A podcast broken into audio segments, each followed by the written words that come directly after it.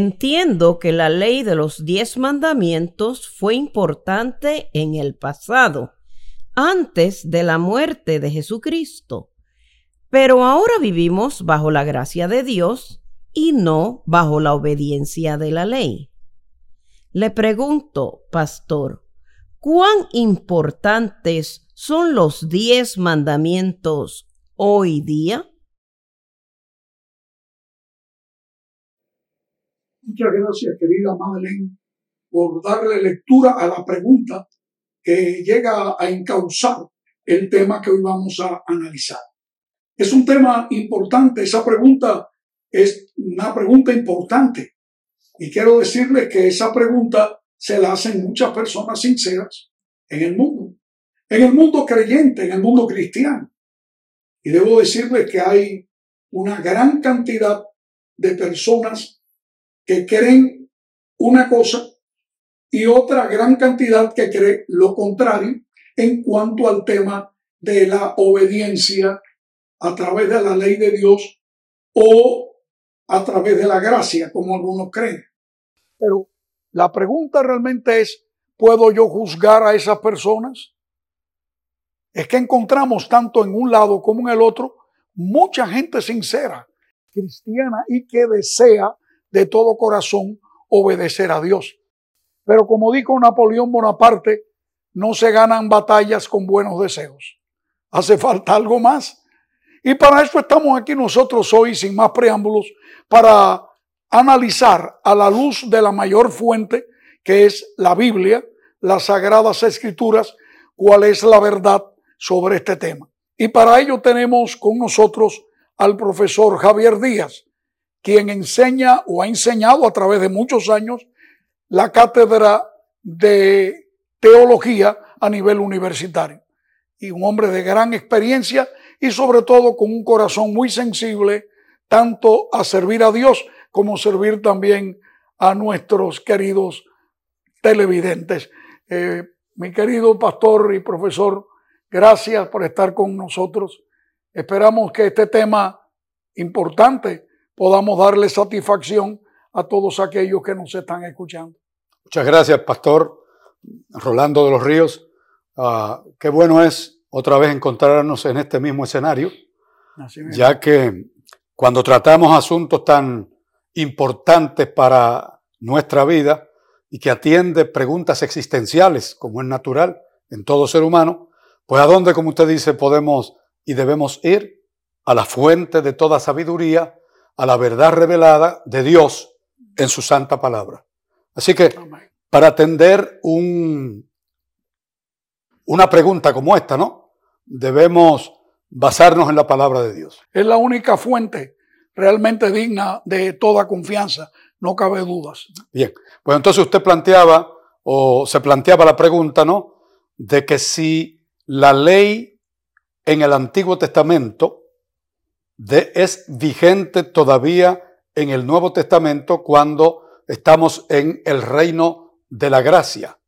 Entonces parece que se hace una dicotomía, una separación entre la ley allá y la ley ahora después que Cristo vino a este mundo. Sí, bajo ese planteamiento se hace pensar como que eh, hay una contrariedad entre esos dos elementos en la obediencia a través de los mandamientos de la ley de Dios sea contrario a la salvación por la gracia de Jesucristo. Es que pregunto, ¿es eso así realmente? Lo importante es que no debemos hacer un divorcio entre la ley y la gracia. Y para ello necesitamos entender que la ley de Dios, como se ha dicho muy correctamente, es un trasunto o un reflejo de su carácter. ¿Y cómo la Biblia nos define el carácter de Dios? Pues la Biblia nos define el carácter de Dios diciendo que es amor. Entonces debemos ver el carácter de Dios en la ley reflejada, porque Él es amor, y ese amor debe ¿verdad? ser transmitido a través del decálogo en este caso.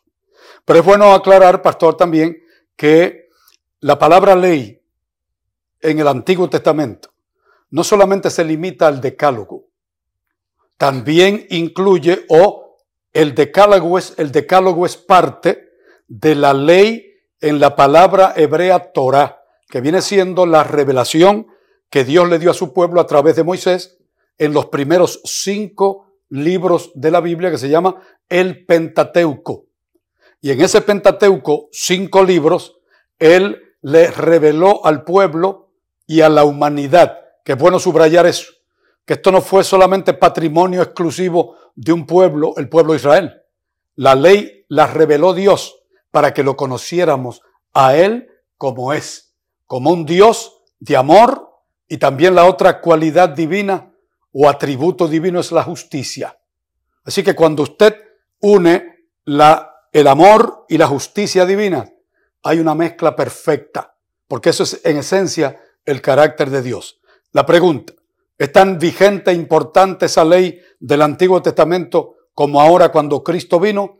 Sí, es tan importante porque Cristo precisamente lo que vino fue a validar esa ley que él mismo le había dado a su pueblo en la antigüedad.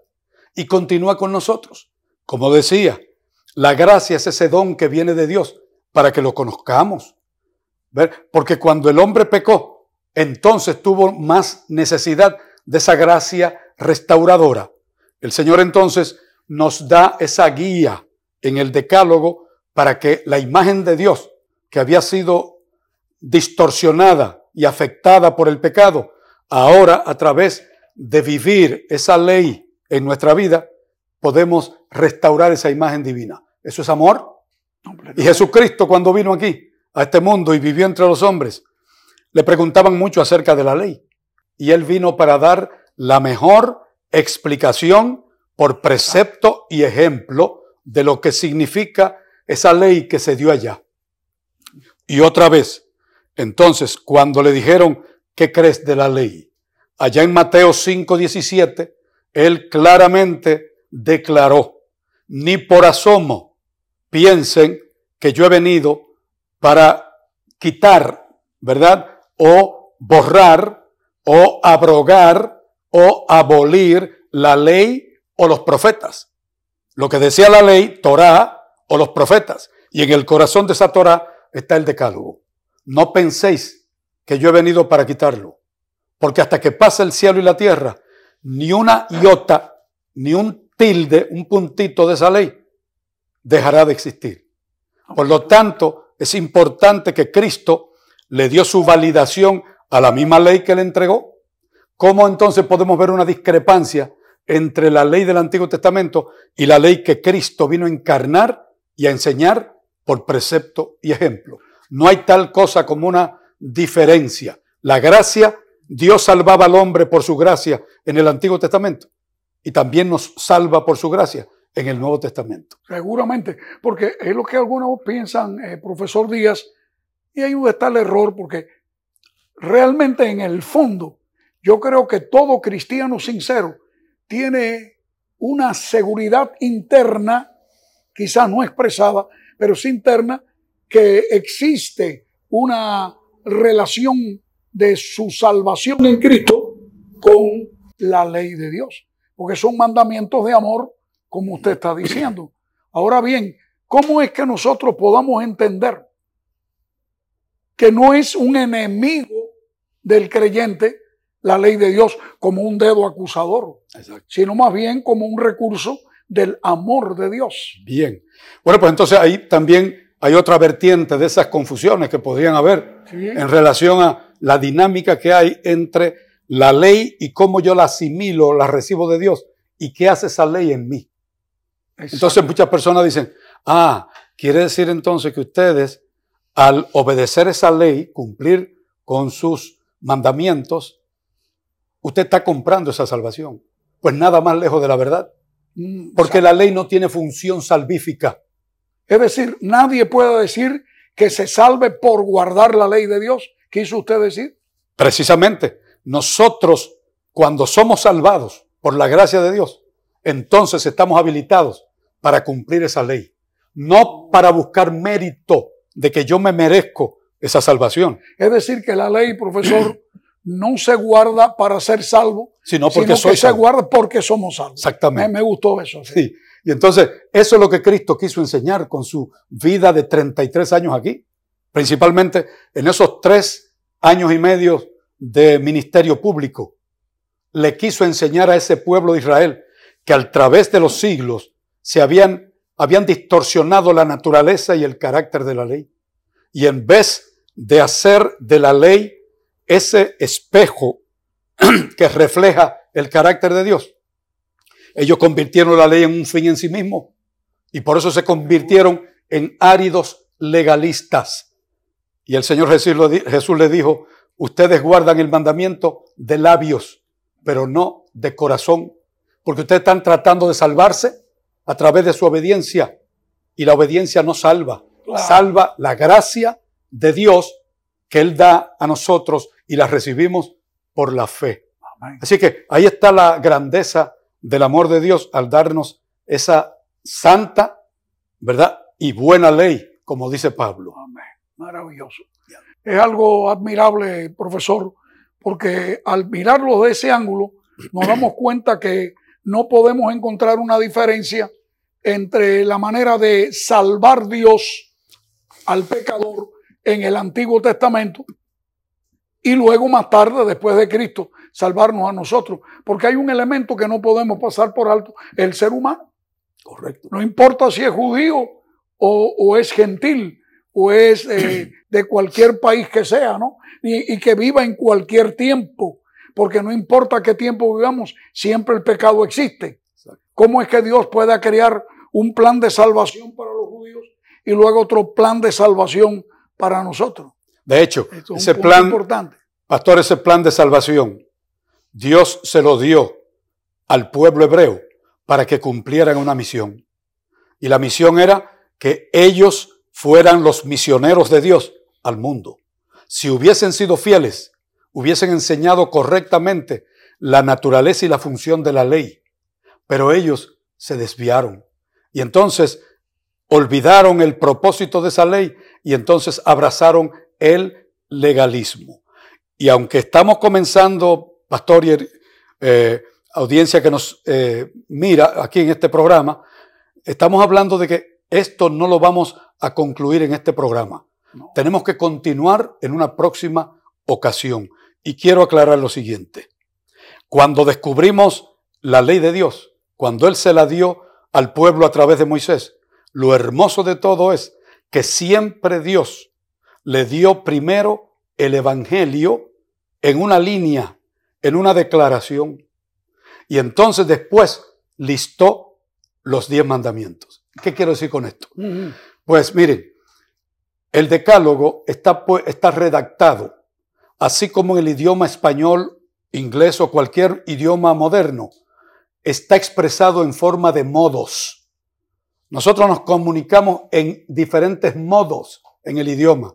Y cuando estudiamos en la escuela, nos enseñaron que el castellano tiene diferentes modos. El modo indicativo, el modo imperativo, el modo circunstancial, ¿verdad?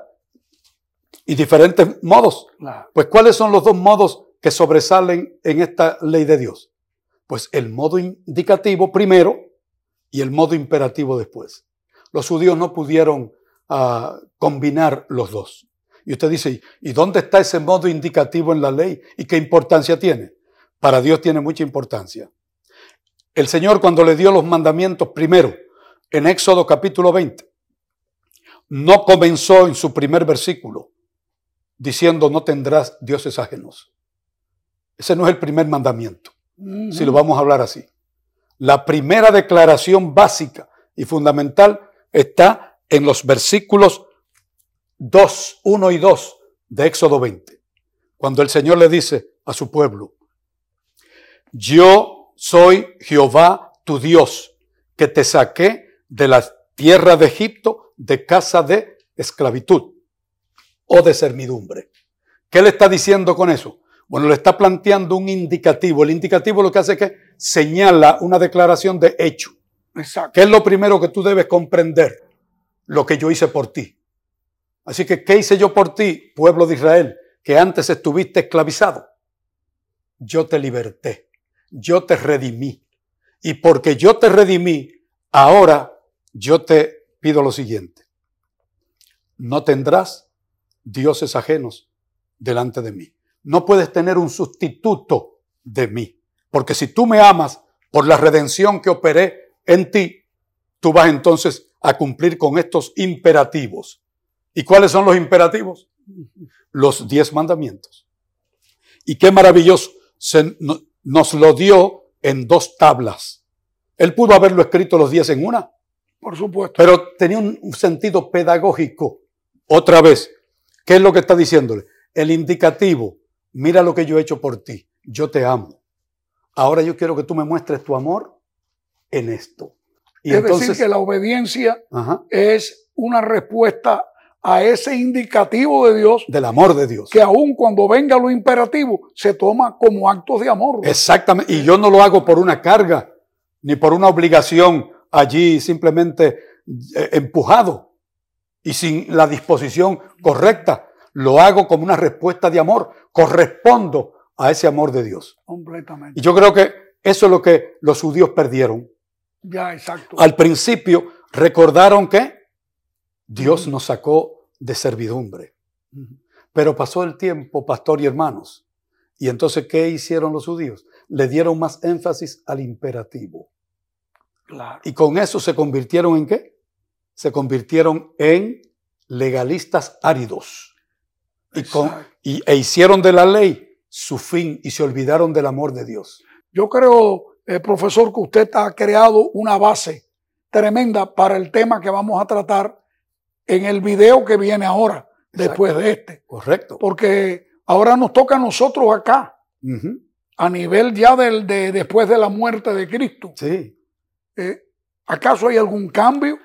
Bueno, verdaderamente amigos, el tema es demasiado grande para poderlo abarcar en unos pocos minutos. Sí.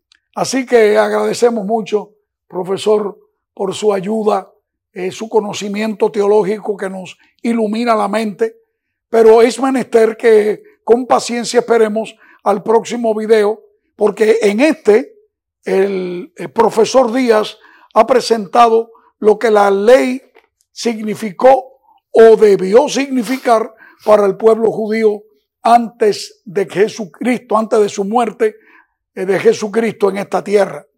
Pero ahora el próximo estudio que vamos a tener en breve va a ser sobre ¿Qué tiene que ver con nosotros después de la cruz del Calvario para acá? ¿Ha habido algún cambio? ¿En qué sentido ha habido cambio? Si es que lo ha habido. Bueno, yo creo que muchas preguntas podríamos formularnos, no hay dudas. Pero bueno, mientras tanto yo quiero recomendarte, mi querido televidente, que te suscribas si no lo has hecho y que también acciones la campanita, porque eso hace que tan pronto el próximo video salga, te avisa de que está disponible. Deseamos que Dios te bendiga y sigamos estudiando porque estas preguntas con la ayuda de Dios serán contestadas. Aquí estamos contestando tu pregunta. Hasta pronto. Bendiciones.